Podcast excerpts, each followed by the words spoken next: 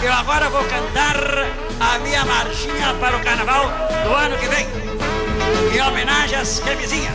Vamos lá. Alô, Sobral, manda aí. Alô, alô, sem camisinha não pode. Com camisinha pode. Alô, alô, Terezinha. Com ou sem camisinha, você é uma gracinha, né? Bota a camisinha, bota meu amor.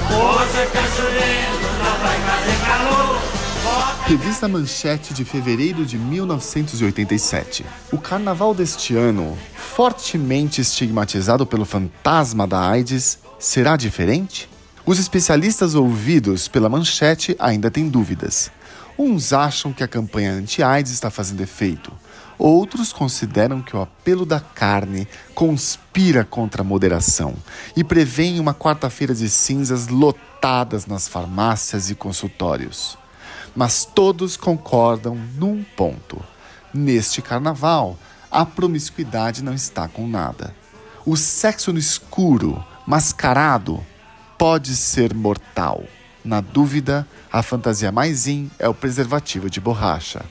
No Carnaval 87, vai dar camisinha na cabeça. Não quero ver ninguém sem camisinha Pra não se machucar no carnaval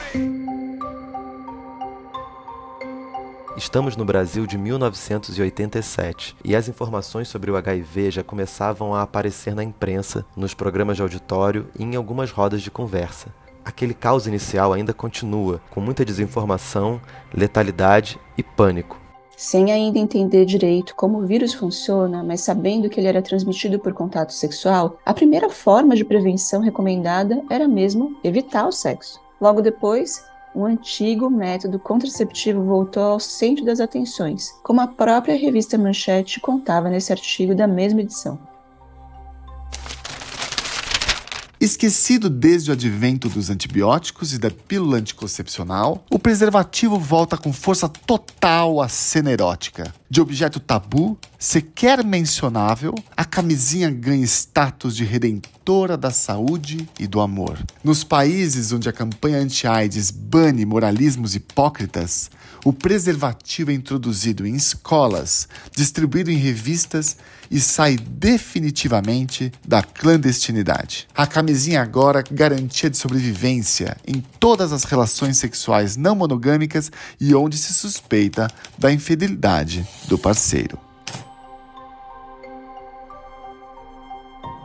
Se no episódio anterior a gente te falou sobre a evolução no tratamento do HIV, nesse terceiro episódio vamos te contar sobre a evolução dos seus métodos de prevenção. A gente vai relembrar o momento inicial repleto de privação, abstinência e desinformação, mas também vamos festejar avanços recentes, contando em detalhes sobre a enorme evolução que tivemos na prevenção do HIV. Esse é o terceiro episódio de HIV, do Causa Cura. A esperança é uma evidência científica. Essa é uma temporada especial dos nossos podcasts Saúde, Diversidade e Cultura Transviada, em que tivemos o apoio do Estudo Hope e a realização do Instituto Saúde e Diversidade. Eu sou a Vivian Avelino Silva e junto aqui do meu amigo Pedro Neves, vamos te conduzir por mais essa jornada. E antes, gostaríamos também de te lembrar de visitar e seguir as nossas redes sociais para que você tenha acesso a um conteúdo expandido desse episódio e dos outros. Sejam muito bem-vindos, bem-vindas e bem-vindos.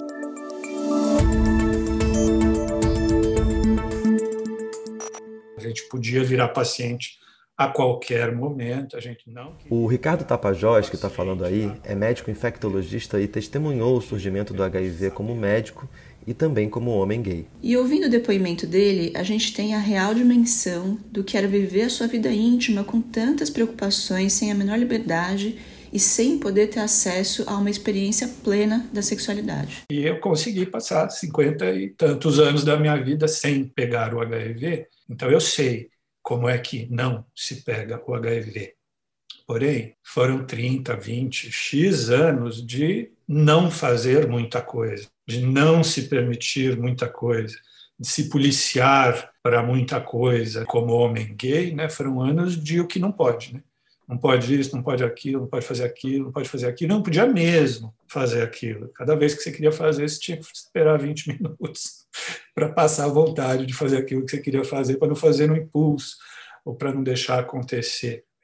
E essa realidade super antiga de privação e abstinência talvez seja hoje a de muita gente que ainda desconhece toda a diversidade de métodos de prevenção que estão disponíveis atualmente. O Ricardo festeja aqui esse momento que podemos chamar de uma nova era dos métodos de prevenção. E a gente já vai te contar melhor sobre tudo isso. E quando a gente vê agora que existem propostas de prevenção combinada, que você pode tomar PrEP, que você pode tomar PEP, é uma libertação enorme, né? Então, quando eu prescrevo, por exemplo, profilaxia pré-exposição para os meus pacientes, eu falo, eu tomo.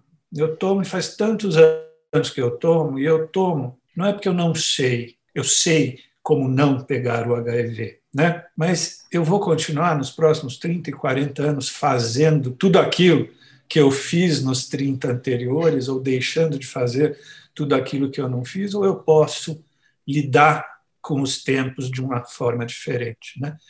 Então, isso eu achei muito importante na minha trajetória como homem gay, que lá eu tive que pisar em ovos, né? ou seja, me comportar né, conforme uma série de, de, de preceitos salvadores, porque tinham que ser feitos naquela época, né? e que agora a gente pode ver com felicidade que dá para fazer de outro jeito. E antes da gente continuar falando sobre essa nova realidade, seria bom explicar bem didaticamente essa pergunta super importante. Afinal, como uma pessoa pode pegar HIV? As principais formas de transmissão do HIV são pelo sangue ou pelo contato sexual. Por exemplo, a transmissão pode acontecer quando uma pessoa recebe uma doação de sangue de alguém que vive com HIV, ou no uso compartilhado de agulhas, ou ainda da mãe para o bebê durante a gravidez, na hora do parto ou durante a amamentação. E, finalmente, pelo contato sexual sem proteção. E quando a gente fala em proteção, o que vem na cabeça é a camisinha, mas calma, que a gente vai explicar que é muito mais que isso. Hoje é praticamente zero o risco de transmissão do HIV por transfusão de sangue, com a realização de triagem e testagem universal de doadores usando testes altamente sensíveis. E já que a gente está tocando nesse assunto, é sempre bom lembrar que o estigma construído em torno do HIV foi tão grande, como você já cansou de ouvir aqui, que homossexuais eram proibidos de doar sangue aqui no Brasil. E sabe até quando essa proibição rolou? 2020. É isso mesmo, gente. Só em 8 de maio de 2020 que o STF declarou inconstitucional a proibição de doação de sangue por homens gays e bissexuais. E se você ainda duvidava do estigma da doença, essa notícia aqui choca por ser tão, mas tão recente. Os ministros do Supremo Tribunal Federal votou pela suspensão das normas que impediam homens homossexuais de doarem sangue. Esse impedimento ocorria pelo período de um ano depois da última relação sexual. O relator, que é o ministro Edson Fachin, entendeu por declarar a inconstitucionalidade desses dispositivos. Para o ministro, não há qualquer justificativa para a manutenção de um tratamento tão discriminatório que ofende, inclusive, o princípio da igualdade previsto na Constituição Federal. E retomando aqui as formas de contaminação por HIV, também é importante falar que a transmissão por agulhas contaminadas não é um problema muito grande no Brasil, mas é um desafio em alguns países do mundo. A transmissão da mãe para o bebê também pode ser evitada desde que seja feito um conjunto de cuidados. Lembram da Raquel Ávila, que entrevistamos nos primeiros episódios dessa série? A Raquel teve uma filha saudável vários anos depois de descobrir o HIV e hoje qualquer pessoa com HIV pode planejar ter filhos. Essa informação é tão importante importante e tão pouca gente sabe disso que vamos repetir. Hoje, qualquer pessoa com HIV pode planejar ter filhos. Qualquer pessoa com HIV pode planejar ter filhos. E a gente volta a falar dela aqui, a camisinha externa, mais conhecida como camisinha masculina, que durante muitos e muitos anos foi a única forma de prevenção e salvou milhões de vidas naquele momento inicial de surgimento do vírus. Mas o nosso velho moralismo e conservadorismo foram obstáculos bem difíceis de contornar para que a adoção da camisinha ganhasse força por aqui. Incrivelmente, houve um relativo sucesso nesse processo, como nos relata aqui o Esper Calais, médico infectologista, professor e pesquisador da Universidade de São Paulo. A adoção da camisinha já foi bem mais difícil, porque Lembre-se, você está falando de uma coisa que relacionada diretamente ao ato sexual. Então, a, a camisinha significa falar sobre pênis, sobre vagina, sobre penetração, sobre é, que hora colocar, como colocar. Então, obrigatoriamente, você tinha que entrar no assunto sexo. E isso trouxe, evidentemente, uma reação enorme. Muita gente com receio de se trazer esse assunto para dentro da casa das pessoas, das famílias brasileiras, para dentro das escolas no Brasil. Mas a gente enfrentou isso dentro de uma época que o movimento de, de, defesa aos direitos das pessoas que estavam sob risco e pessoas que vivem com HIV foi crescendo. Então, houve uma, uma pressão enorme e o Brasil começou a tomar uma vanguarda dentro dessa, desse debate muito maior é, do que a gente poderia imaginar. Por exemplo, o fato da gente hoje olha para trás e vê propagandas de carnaval que tem uma camisinha inflada gigante desfilando no meio da, dos, dos blocos de rua, para a gente hoje é uma coisa normal, mas foi por causa desse movimento que existiu, principalmente na década de 90. Você mostra isso para alguns outros países, as pessoas não acreditavam. Como é que vocês conseguiram chegar nesse nível de debate é, do, do, uso do, do, preservativo. E isso foi crescendo aqui no país, felizmente, com a adoção cada vez maior do, da, da, camisinha, que dominou o debate. Depois disso, veio a, a, a, discussão a respeito do teste, que também ganhou corpo dentro do debate brasileiro.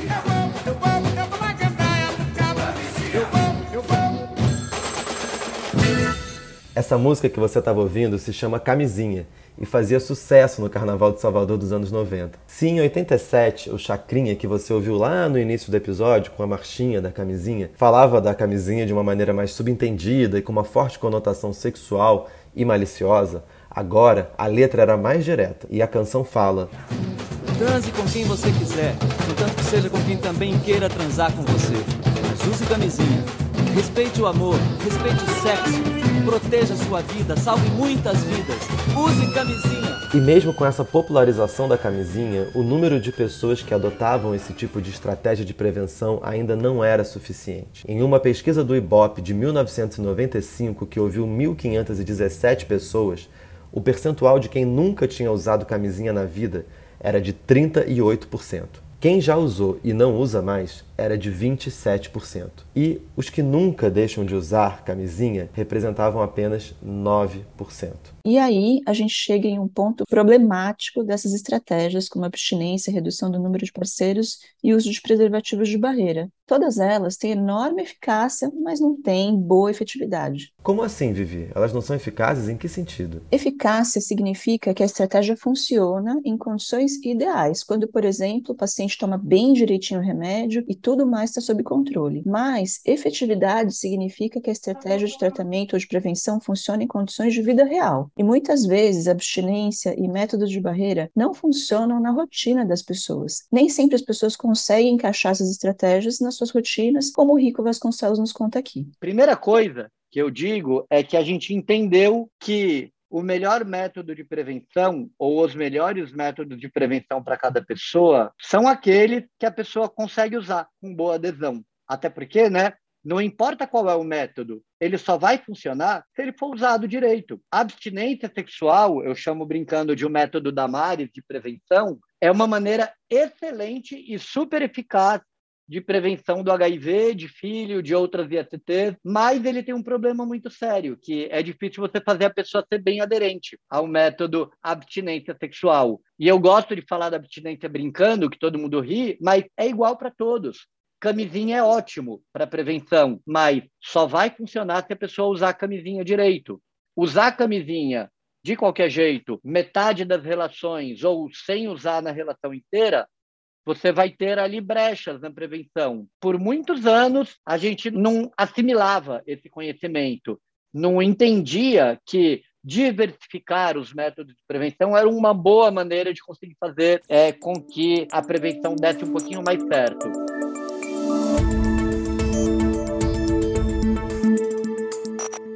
E como a gente está falando nesse episódio de prevenção, eu, que não sou da área da medicina, fico sempre me perguntando se nesse tempo todo, como ninguém nunca conseguiu uma vacina para HIV.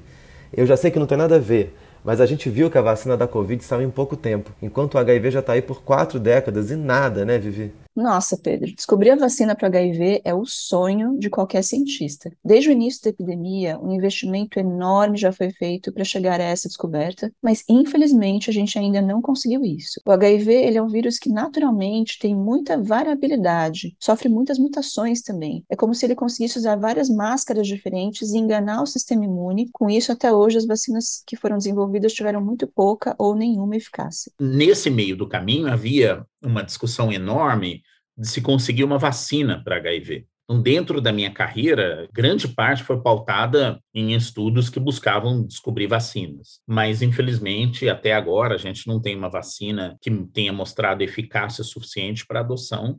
Apesar de não existir uma vacina, os cientistas conseguiram desenvolver formas de prevenir o HIV usando medicamentos. E essas estratégias revolucionaram a prevenção do HIV nos últimos anos e nós devemos celebrar muito isso. Exatamente, Pedro.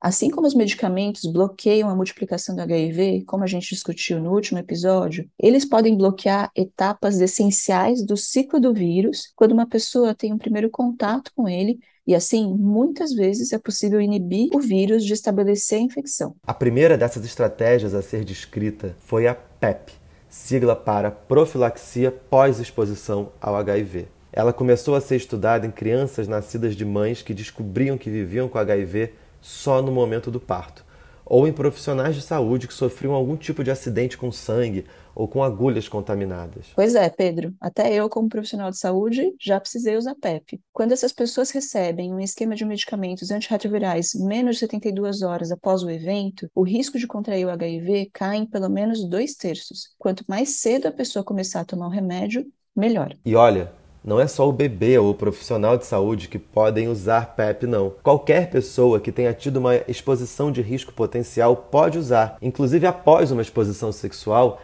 desde que ela tenha acontecido há menos de 72 horas. Afinal, a gente sabe que por vários motivos pode acontecer de você ter uma relação sexual desprotegida com alguém, e esse alguém você não sabe se tem ou não o vírus. A PEP é fornecida pelo SUS em várias unidades de saúde e centros de testagem e acolhimento. E é sempre bom também lembrar que a PEP é fornecida gratuitamente. Pois é, gente, viva o SUS!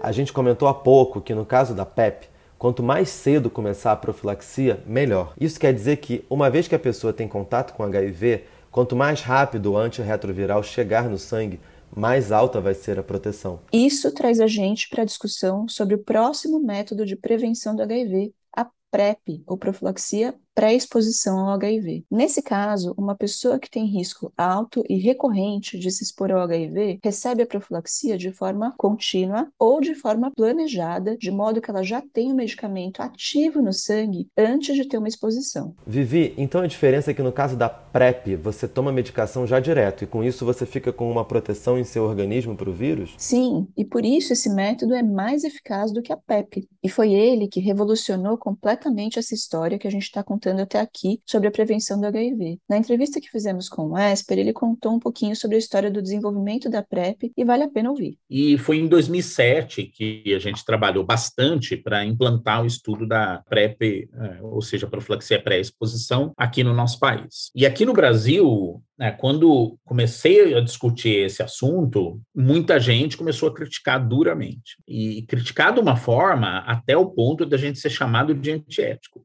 e falar assim, ah, vocês estão fazendo uma coisa que é eticamente indefensável. Mas o curioso dessa história é que toda vez essas críticas chegavam indiretamente, mas nunca alguém chegando direto na nossa frente falando, ah, vamos debater esse assunto, porque ninguém queria. Assim, e quais eram essas críticas que o Esper citou? Muitas pessoas achavam que era errado dar remédio para prevenir o HIV em uma pessoa saudável, que devia simplesmente usar camisinha em todas as relações para se proteger. O problema é que usar camisinha nem sempre é simples, né, gente? Dar mais opções de prevenção para as pessoas poderem escolher o que faz sentido para elas é fundamental. E talvez aqui esteja presente aquele nosso velho e conhecido estigma, envolvido com doses de moralismo e conservadorismo, né?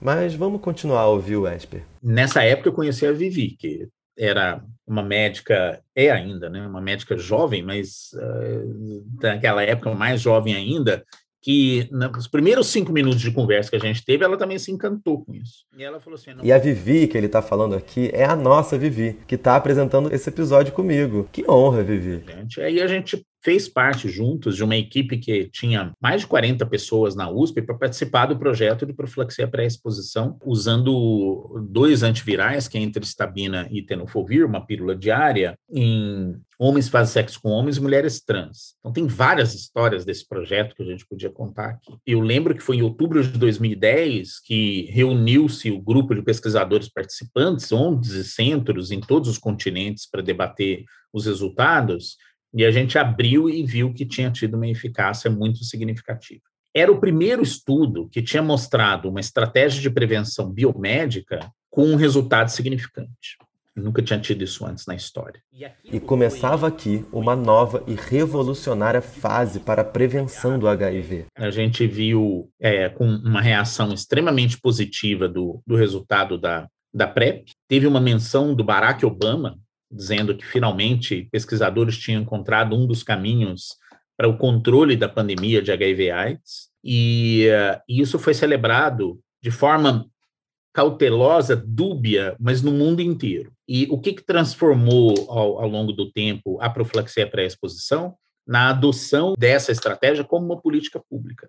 Demorou cerca de um ano e meio a dois para a OMS também recomendar, um ano e meio para alguns lugares no mundo começarem a adotar. O primeiro que adotou foi São Francisco, novidade, né? São Francisco, que é uma cidade extremamente é, vanguardista em estratégias de, de enfrentamento. E aí, depois disso, a gente começa a notar uma queda no número de infecção de HIV entre homens que fazem sexo com homens naquela região.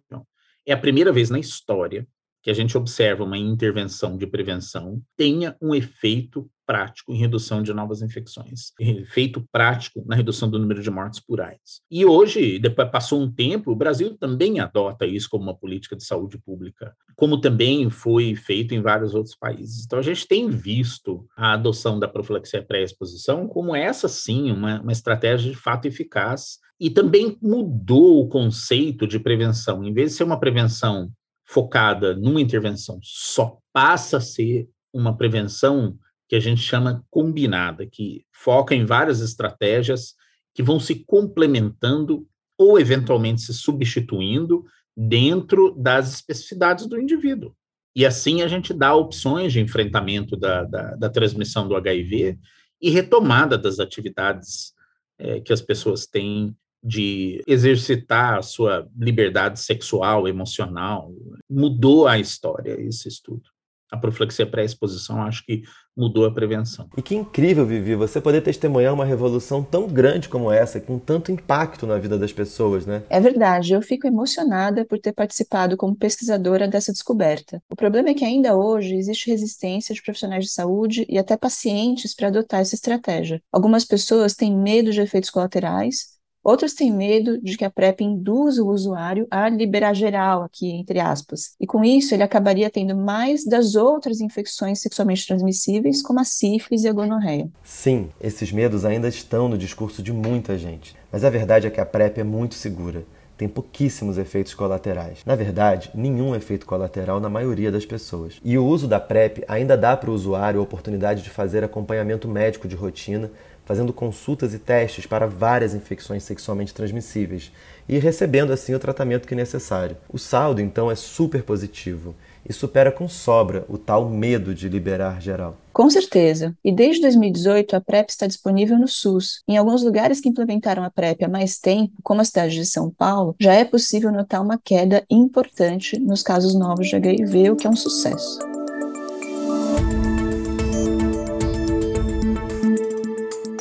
A gente acabou de falar bastante sobre como os medicamentos antirretrovirais podem ser usados por pessoas que não têm o HIV para evitar a infecção. Mas não vamos esquecer que quando os medicamentos são usados pela pessoa que vive com HIV, essa pessoa não transmite mais o HIV por via sexual. Essa também é uma forma de prevenção do HIV que recebe o nome de tratamento como prevenção, ou TASP, como o Rico nos fala aqui. Nessa época, a gente descobriu, por exemplo, que o antirretroviral o medicamento que a gente usa para tratar o HIV em quem vive com HIV, é uma super fórmula de sucesso de prevenção. É um trunfo da prevenção. Tanto quanto você, quando você usa o antirretroviral para tratar quem vive com HIV, porque descobriu-se nessa última década que uma pessoa que vive com HIV em tratamento, enquanto ele mantiver a sua carga viral, que é a quantidade de vírus no sangue, zerada, que é a meta do tratamento do HIV, essa é uma pessoa que não transmite o seu vírus por via sexual,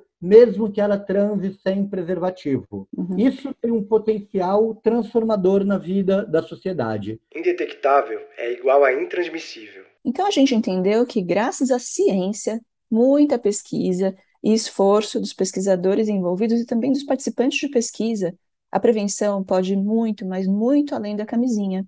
Existe a PrEP, existe a PEP, existe o tratamento como prevenção. Mas existem ainda outras ações que ajudam a prevenir o HIV, como o acompanhamento médico, a testagem de rotina e o tratamento das infecções sexualmente transmissíveis, além do uso das vacinas para hepatite A, hepatite B e HPV, e a redução dos danos e até o lubrificante. Esse conjunto de estratégias, utilizado de forma conjunta e levando em consideração as características de cada pessoa, seu contexto de vida, suas preferências, é o que chamamos de prevenção combinada. A verdade é que quanto maior for o cardápio de prevenção, mais fácil vai ser de você contemplar todos os diferentes contextos de vida, tal qual foi com a anticoncepção, né? Por que, que a gente achou por 35 anos que uma estratégia de prevenção só, que é a camisinha, ia dar conta de contemplar todos os diferentes contextos de vida? Para evitar filho, que também é transmitido por via sexual, a camisinha não deu conta.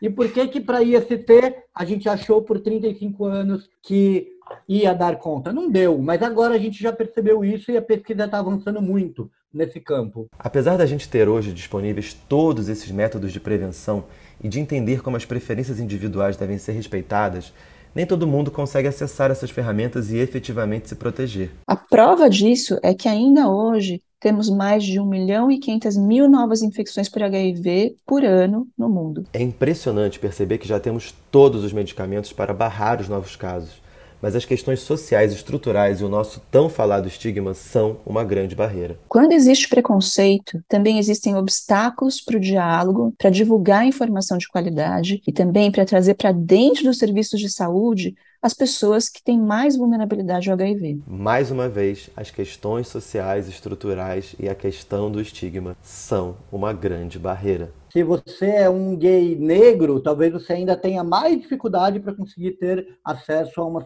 a um atendimento de saúde de qualidade. Se você for um gay branco e rico, você consegue encontrar facilmente um médico é, gay friendly que pode te ajudar a ter um acesso à saúde melhor. Eu gosto muito de dizer, Vivi, que ferramentas para fazer com que a partir de amanhã de manhã ninguém mais se infecte com HIV no mundo já existem. A partir de amanhã de manhã nenhuma pessoa mais do mundo morra em decorrência da infecção por HIV e da AIDS já existem. E estigma e discriminação fazem também com que as pessoas deixem de acessar todos esses benefícios que a ciência nos trouxe.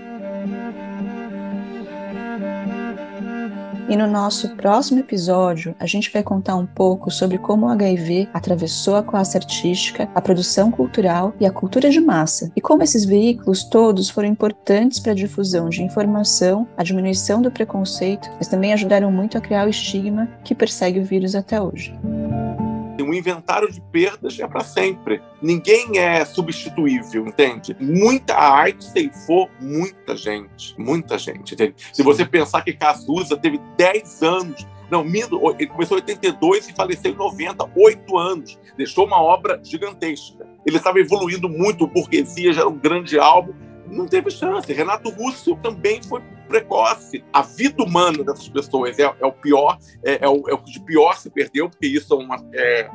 Mas a questão artística também é dura. Perde-se a vida e perde-se muito da arte também.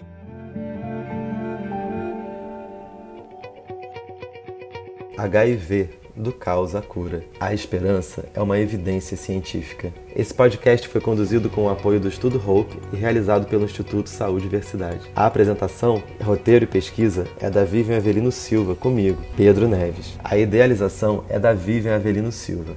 As entrevistas foram realizadas pela Vivian com o Saulo Siasca. A pós-produção é da Baioc Conteúdo, com Luiz Fugita na coordenação e Amanda Ratzira e Nilman Costa na edição e finalização. Nesse episódio, você ouviu áudios do Ricardo Tapajós, Esper Calais, Rico Vasconcelos, TV Globo, TV Senado, TV Bandeirantes e as leituras dramatizadas feitas pelo Saulo Siasca. Conheça os nossos podcasts Saúde, Diversidade e Cultura Transviada. Deixe seus comentários e participe através das nossas redes sociais e agradecemos a quem esteve conosco até aqui. Até o próximo episódio.